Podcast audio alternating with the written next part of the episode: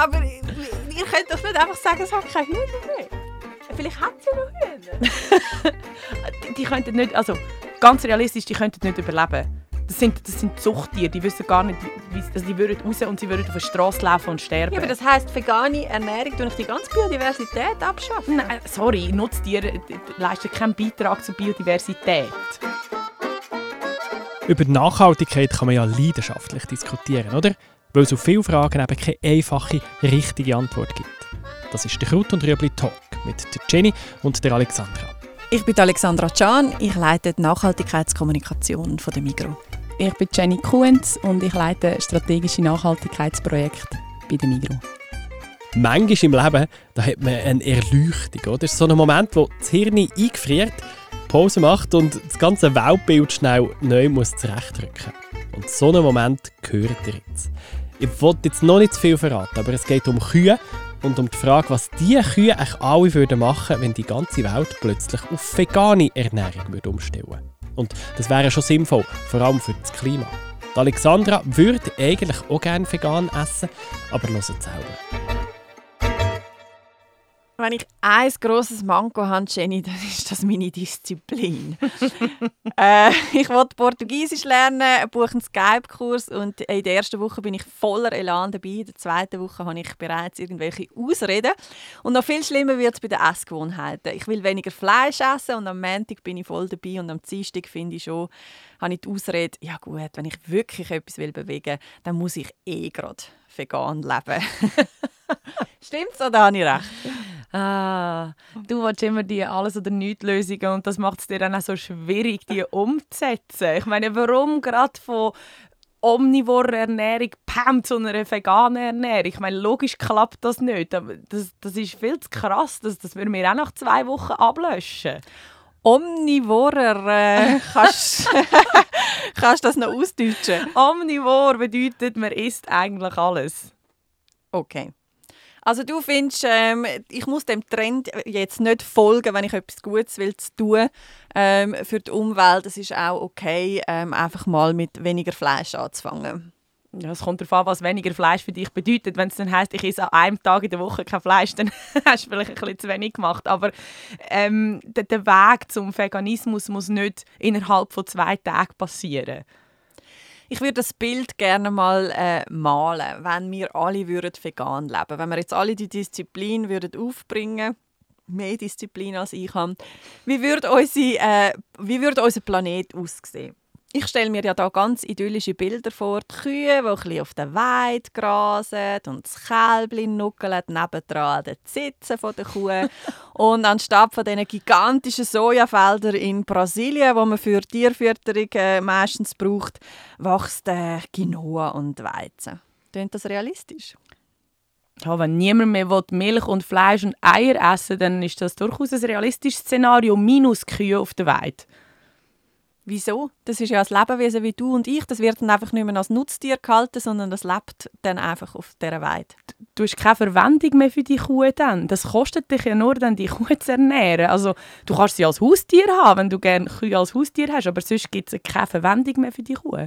Also würden die sich nicht natürlich fortpflanzen, weil sie wieder kann Gras essen kann. Das ist ja das, wo sie ist ein Wiederkäuer, ähm, sie lebt von dem, ähm, sie wird sich trotzdem fortpflanzen. Als, als Wildtier sozusagen? Ja. Vielleicht gibt es das Szenario. Ich glaube nicht, dass wir genug Weiden hätten, weil wir ja dann dort würden pflanzliche äh, Nahrungsmittel anbauen, um unseren Proteinhaushalt zu decken.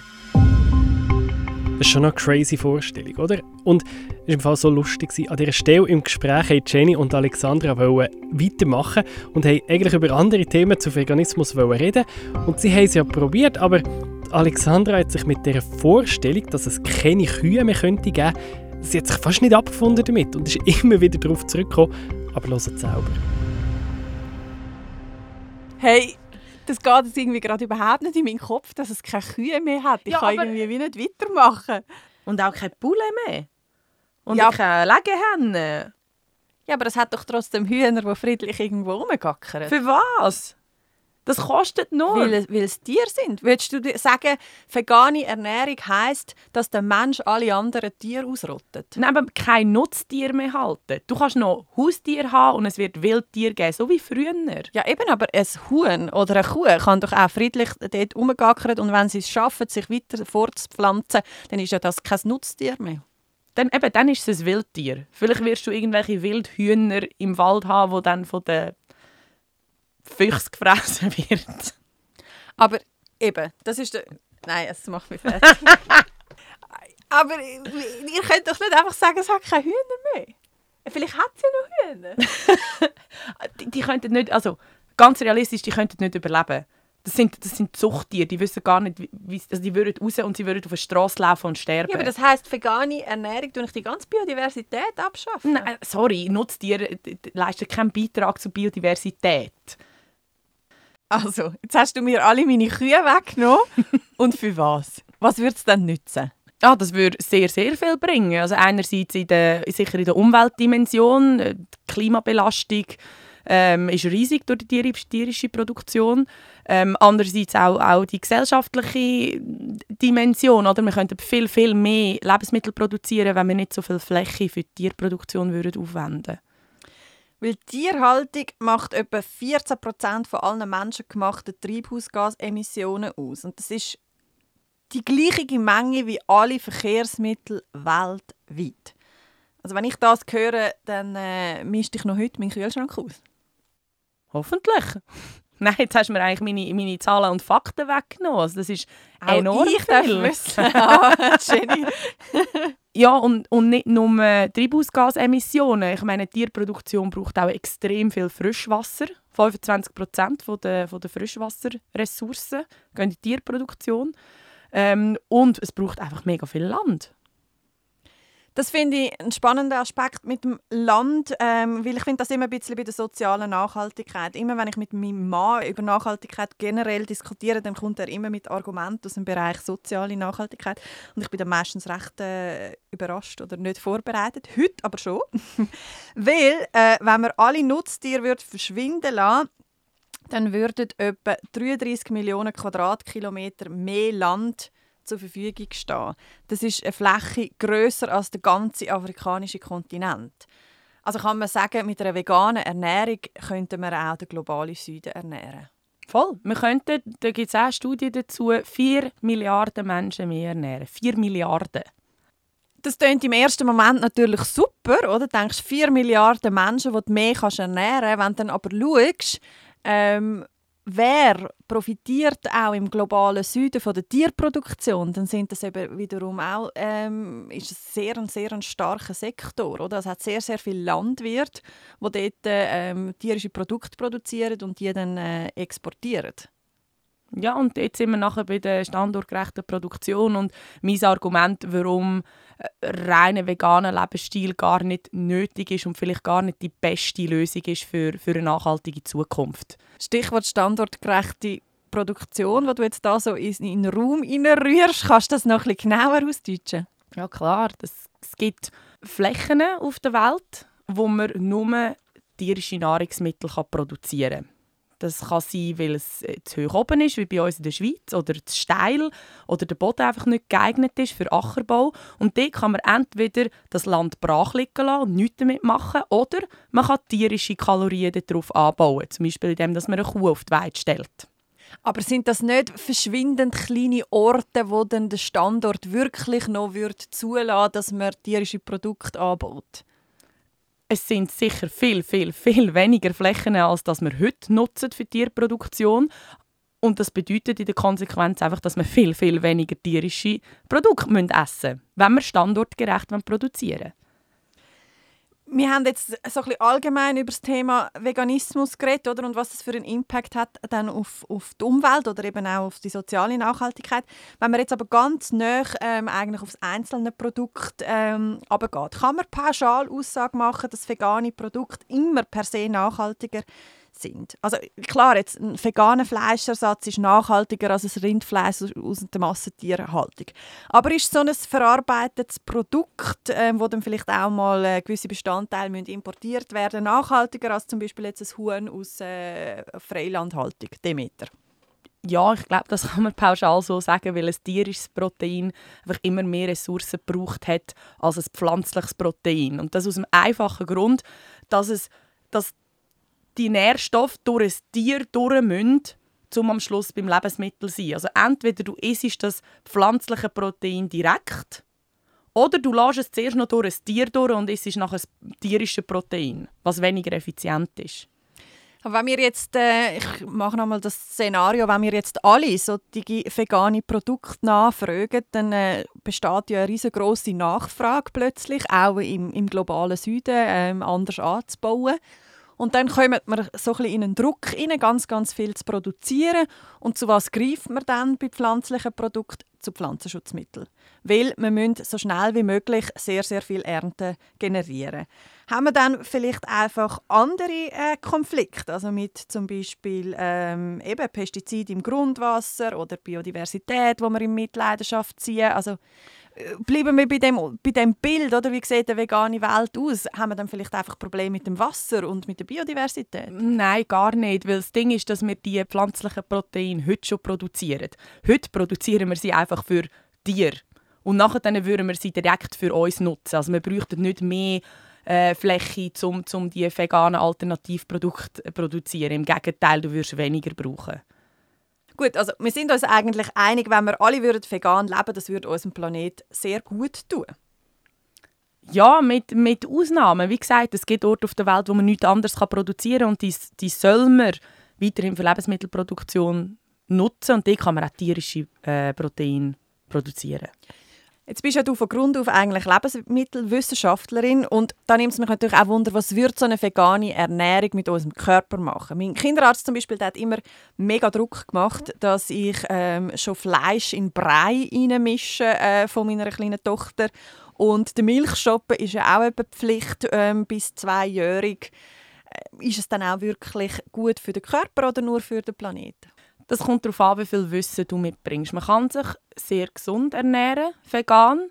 Ähm, vegan lebende Menschen sind meistens auch gesünder als Leute, die alles essen. Also wie äußert sich das? Weniger Diabetes und so? Genau, Übergewicht, genau. weniger Übergewicht, weniger Herz-Kreislauf-Erkrankungen, weniger Diabetes einfach weil sie, weil sie sich sehr auf ihre Ernährung achten. Weil, wenn man vegan lebt, dann muss man sich auf vieles achten.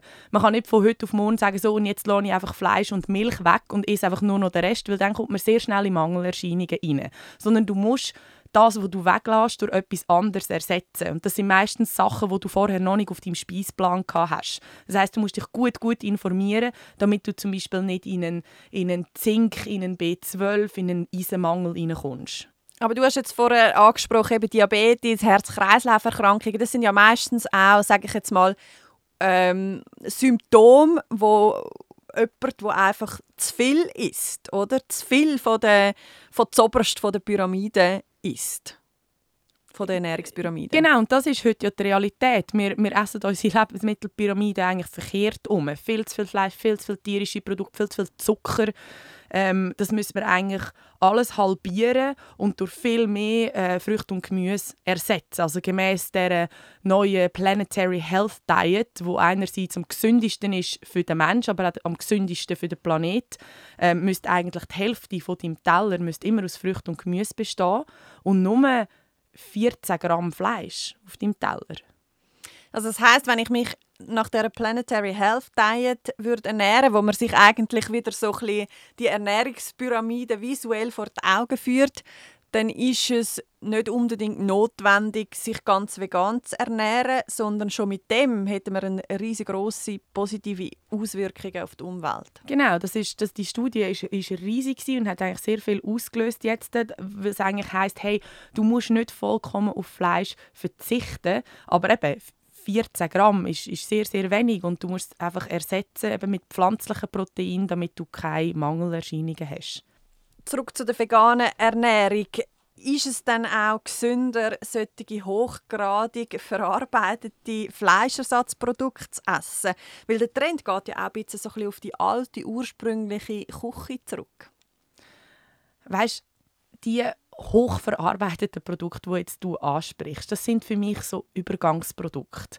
Wenn jemand sagt, mal, ich will jetzt weniger Fleisch essen, aber ich weiß jetzt einfach nicht wie, ähm, dann kann er mal zu so einem veganen Schnitzel greifen. Aber das Ding ist schon, bei diesen Produkten, die so dünn als sagen sie Fleisch und auch der Anspruch ist, dass das muss schmecken wie Fleisch, dass es muss Textur haben von einem Fleisch, dort muss man schon sehr tief in die technologische Trickkiste hineingreifen.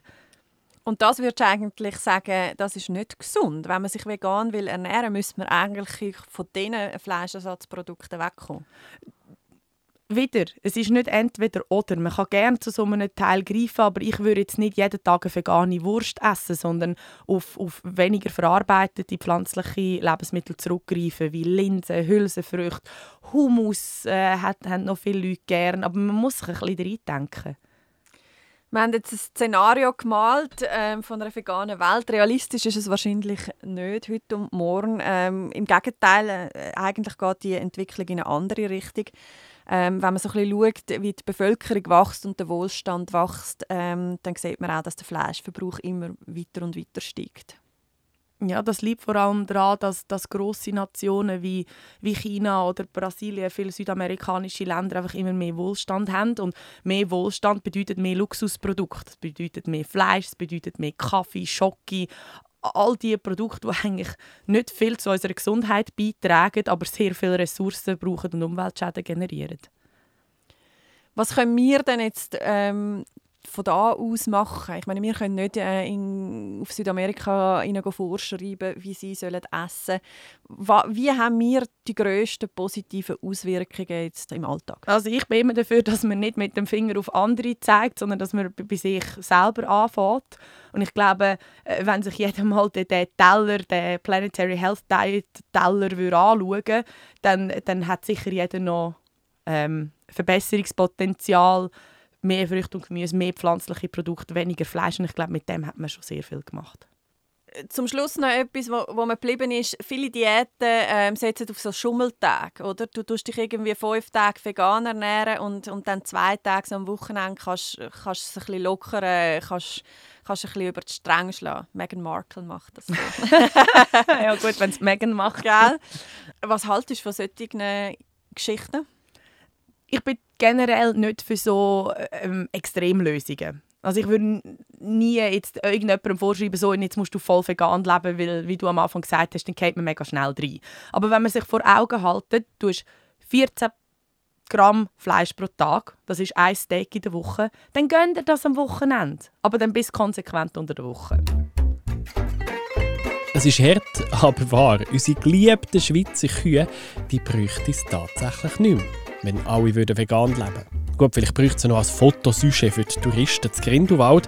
Wobei genau dort machen sie noch am meisten Sinn. Auf Bergweiden, wo man nichts anderes kann abpflanzen kann, dort haben Kühe in Zukunft durchaus ihren Platz. Und dann müssen auch nicht alle 100% immer und jeden Tag vegan essen. Nur meistens vegan essen.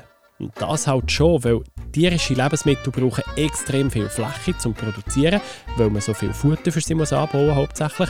Und wenn wir auf dieser Fläche stattdessen würden Früchte und Gemüse anbauen statt Tierfutter, dann könnten wir 4 Milliarden Menschen mehr ernähren.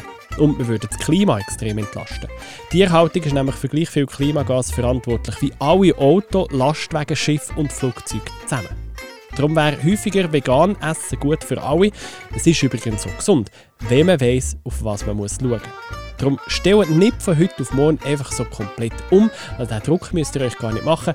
Lasst euch Zeit, informiert euch und dann Schritt für Schritt. Jenny und Alexandra haben alles gesagt, jetzt seid ihr dran. Habt ihr ein Feedback zum Talk oder Anmerkungen zum Thema? Dann schickt es uns auf podcast.migro.ch.